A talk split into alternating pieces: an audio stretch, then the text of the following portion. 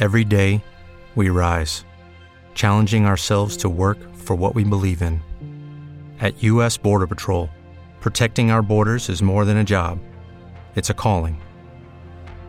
Agents answer the call, working together to keep our country and communities safe. If you're ready for a new mission, join U.S. Border Patrol and go beyond. Learn more at cbp.gov/careers.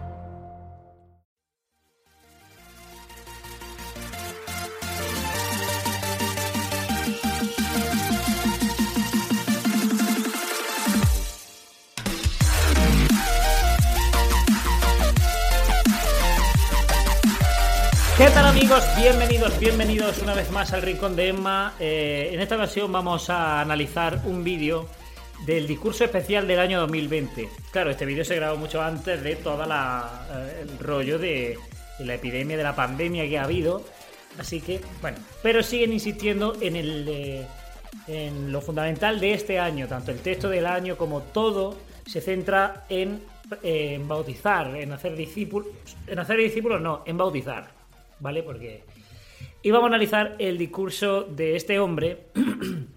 Lo he visto en un grupo de Facebook. eh, y es el típico que, la verdad, a mí me, da un sueño escucharlo hablar, me da un sueño. He tardado cuatro días en, en terminar de ver el vídeo porque cada vez que lo ponía me dormía. Y es el típico hombre que hace la oración al final de, la- de todas las típicas asambleas de distrito, ¿no? Estas oraciones de 32 minutos, estas oraciones con este acento tan, tan so- soporífero, ¿no? Eh, eh, bueno, ahora lo vais a ver. Y vamos a poner las partes que más me han llamado la atención de este discurso. La voy a intentar analizar rápido porque, porque bueno, el discurso dura media hora, pero no voy a poner el, discurso completo. Así que vamos ya eh, con, con el discurso que empieza ya con un ejemplo de la guachi. Un ejemplo de los de la guachi que solo pueden poner ellos. ¿Qué pensarías de un amigo que dice que su meta es volar como los pájaros? Todos los días hace ejercicios para fortalecer los músculos de sus brazos, sus hombros y su espalda.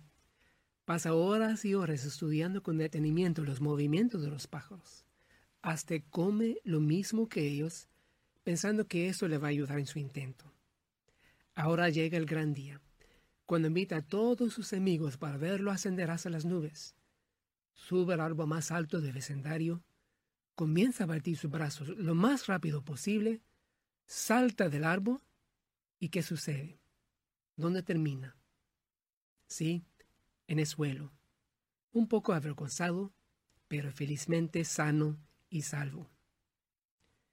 Este ejemplo ilustra una verdad fundamental sobre los líderes humanos. ¿Qué es eso?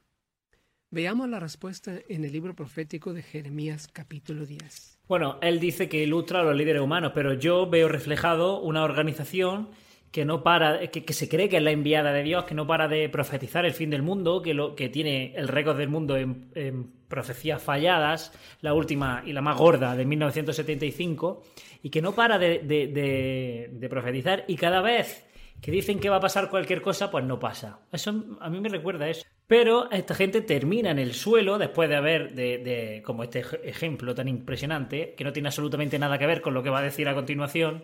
Y cuando este tío se cae, igual que la Watchtower, cada vez que una profecía no se cumple, le echa la culpa a la gente diciendo, eh, si no, eh, vosotros habéis sido los que habéis profetizado, nosotros no, eh. Una y otra vez, en un ejemplo tras otro, en un campo tras otro, los líderes humanos, tanto político, religioso y del mundo de los negocios, todos han fracasado. No han podido dirigir con éxito sus pasos. Bueno, defi- define fracaso. Todos han fracasado porque para mí el cuerpo gobernante no ha fracasado. El Vaticano para mí no ha fracasado. Está hinchado de billetes. Eh, otro empresario en el mundo de los negocios ha puesto. Eh, no han fracasado en absoluto, perdona. Eh, han- están triunfando. Han dirigido perfectamente sus pasos.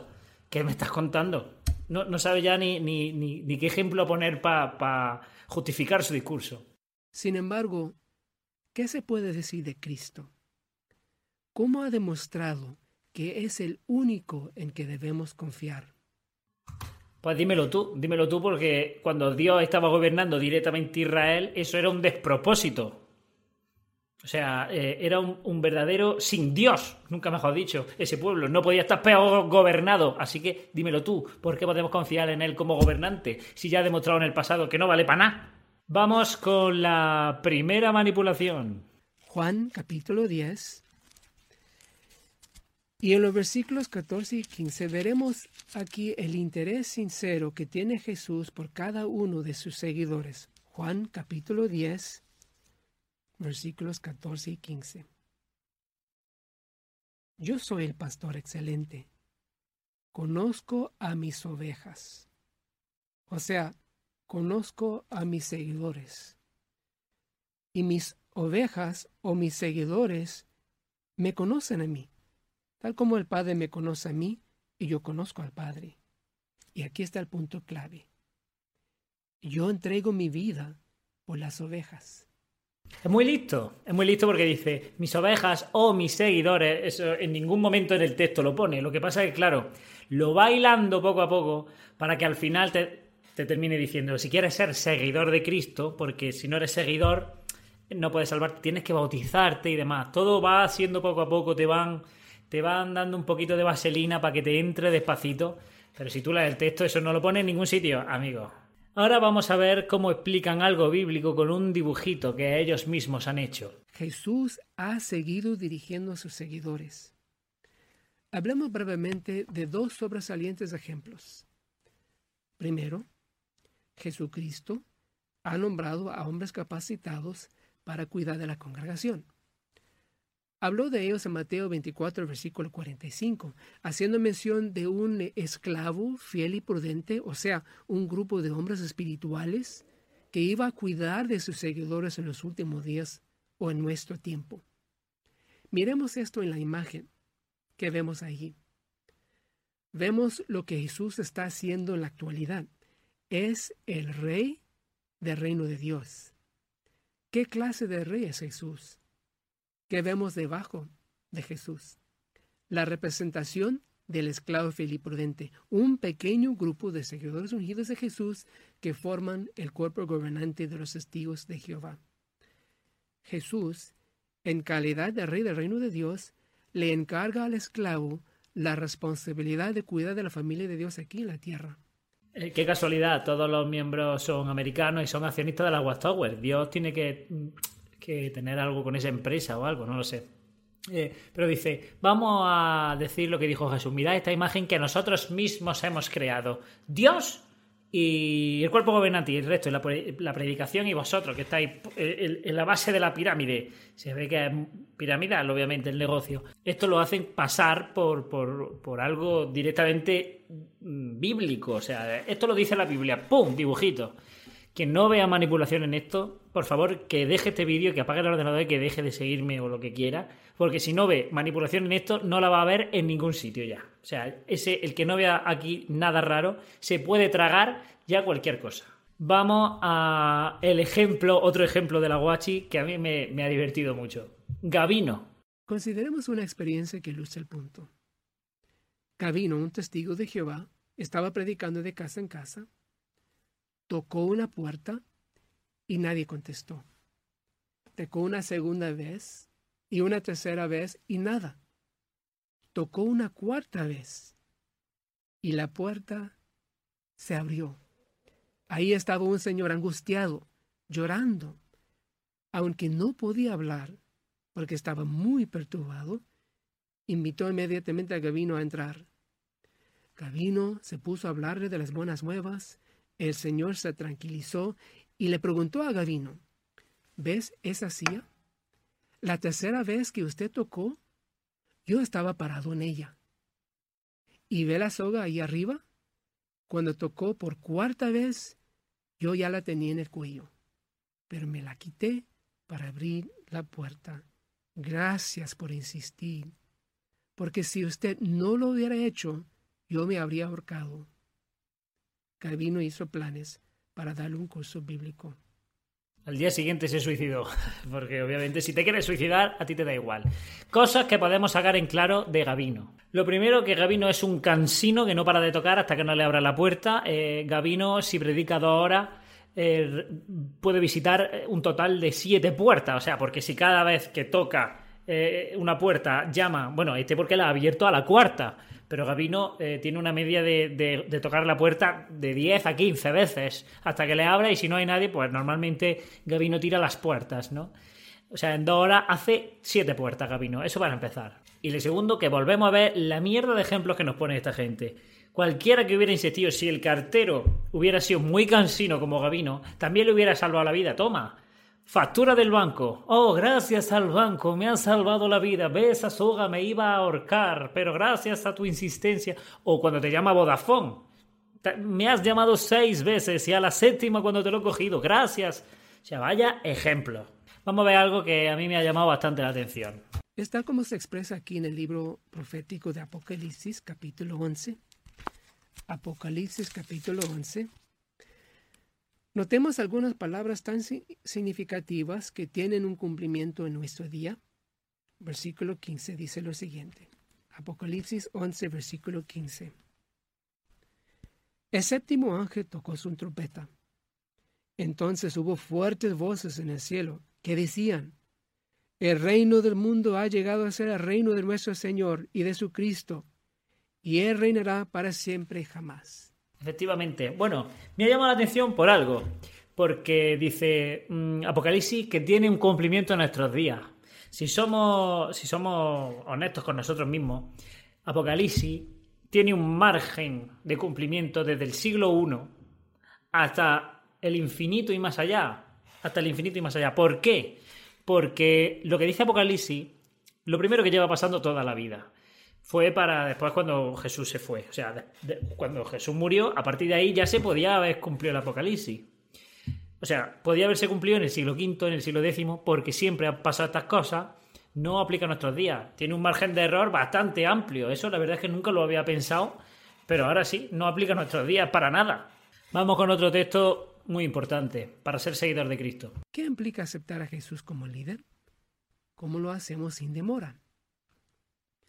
Marcos 10 cuenta que en una ocasión, cuando Jesús iba de viaje, un joven gobernante rico se le acerca corriendo y cae de rodillas delante de él.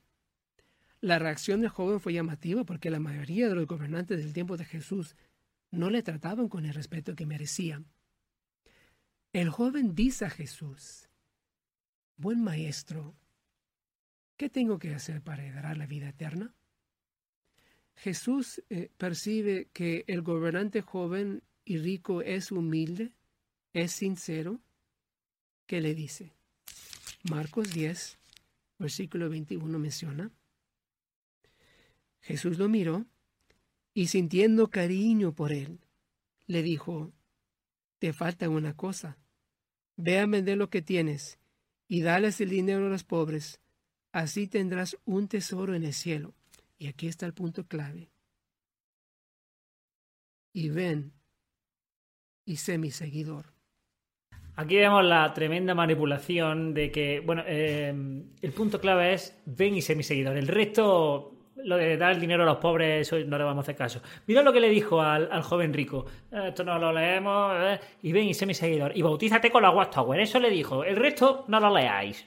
Para nosotros como testigos de Jehová es un privilegio ayudar a una persona a aprender acerca de Jesucristo, el reino de Dios, el mensaje consolador de la Biblia, todas las promesas tan emocionantes que Dios ofrece a los seguidores de Jesús. Eso es lo contrario que dice el broadcasting de marzo, que si no lo habéis visto, aquí lo tenéis. Eh, no, no, no les encanta enseñar, no es vuestro propósito, ya lo dijiste ahí en el broadcasting, nuestro propósito no es enseñar, a nosotros nos encanta bautizar, eso sí, en los bazales, más concretamente, como en el ejemplo del broadcasting. En el charco, cuanto más negro esté el charco, mejor, pero enseñar, ya dijo tu jefe que no. El acto de renunciar a sí mismo y seguir a Jesús constantemente implica dedicar la vida a Dios y bautizarse. Enséñame el texto. Enséñame el texto donde diga, para seguir, para hacerte mi seguidor te tienes que bautizar. La, la, que, enséñamelo. A lo mejor existe, yo no lo sé. ¿eh? A ver los haters si me lo ponen. Los que entienden muy bien la Biblia. Vamos a ver un ejemplo de estos maravillosos. Vamos a verlo. Lo que me gustaba más hacer en aquel tiempo era tomar, platicar con mis amigos, pero en realidad eso era lo que más me gustaba hacer. Sí, cuando yo empecé a estudiar la Biblia se me hizo difícil porque sabía que se me bautizaba. Tenía que dejar de, de hacer lo que me gustaba a mí. ¿Por qué tienes que, de, que dejar de hablar con tu amigo? Pero bueno, esto es peor que tener una novia celosa, madre mía. Tenía que, si quería bautizarme, tenía que dejar de platicar con mis amigos, que era lo que más me gustaba. Para, para ser feliz, tenía que dejar de ser feliz y volver a, a intentar ser feliz por otro lado. Un día que estaba llorando en un rincón, vino a visitarme mi maestra con otra hermana. Ella me abrazó, me consoló y me habló de Job, un hombre que fue leal a Dios, y me animó a leer su historia en la Biblia pero yo creo que no lo leyó bien, ¿sabes? Porque si, si lees bien Job, entiendes que Job no estaba así porque hizo algo malo. De hecho, estaba así porque era el más justo entre los justos. Y Dios quiso putearlo, pues sin ningún. Sea, por una apuesta con el diablo. Eso no lo leíste del todo, ¿eh? O no te lo quisieron enseñar, en fin. Pensemos nuevamente en nuestro pobre amigo que fracasó en su intento de volar como los pájaros. El siguiente día dice que todavía lo puede lograr. Te asegura que la próxima vez será diferente. ¿Confiaremos en él? De ninguna manera. Es lo mismo en el caso de los líderes humanos. Nos prometan una y otra vez que la próxima vez será diferente. Las cosas en el mundo mejorarán. Esto es justicia poética, ni más ni menos. Mm, pensemos que la próxima vez que nos diga que van a pasar cosas que no nos lo creamos. Pues lo que habéis hecho vosotros toda la vida. Lo que pasa es que vosotros decís que si las buenas, las luces nuevas, todo, el resto no lo puede hacer, pero vosotros sí. Y cada vez que diga algo nuevo, ¿te lo vas a creer? ¿A que no? Claro, pues lo que tendríamos que hacer todos con vosotros, amigos. Bueno, gracias a mis patrocinadores. Hasta aquí el vídeo de hoy. Quiero recordaros que estoy en un canal haciendo covers, que es uno que saldrá por aquí seguramente. Eh, Así que pasaros, suscribiros, porque eh, ahí salgo haciendo algún tipo, eh, canciones de todo tipo. Y nada, espero que os haya gustado, espero leeros los comentarios y nos vemos en el siguiente. Un besazo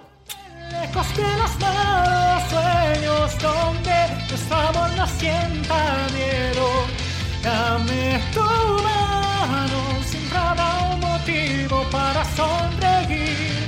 Bien, bien lejos de las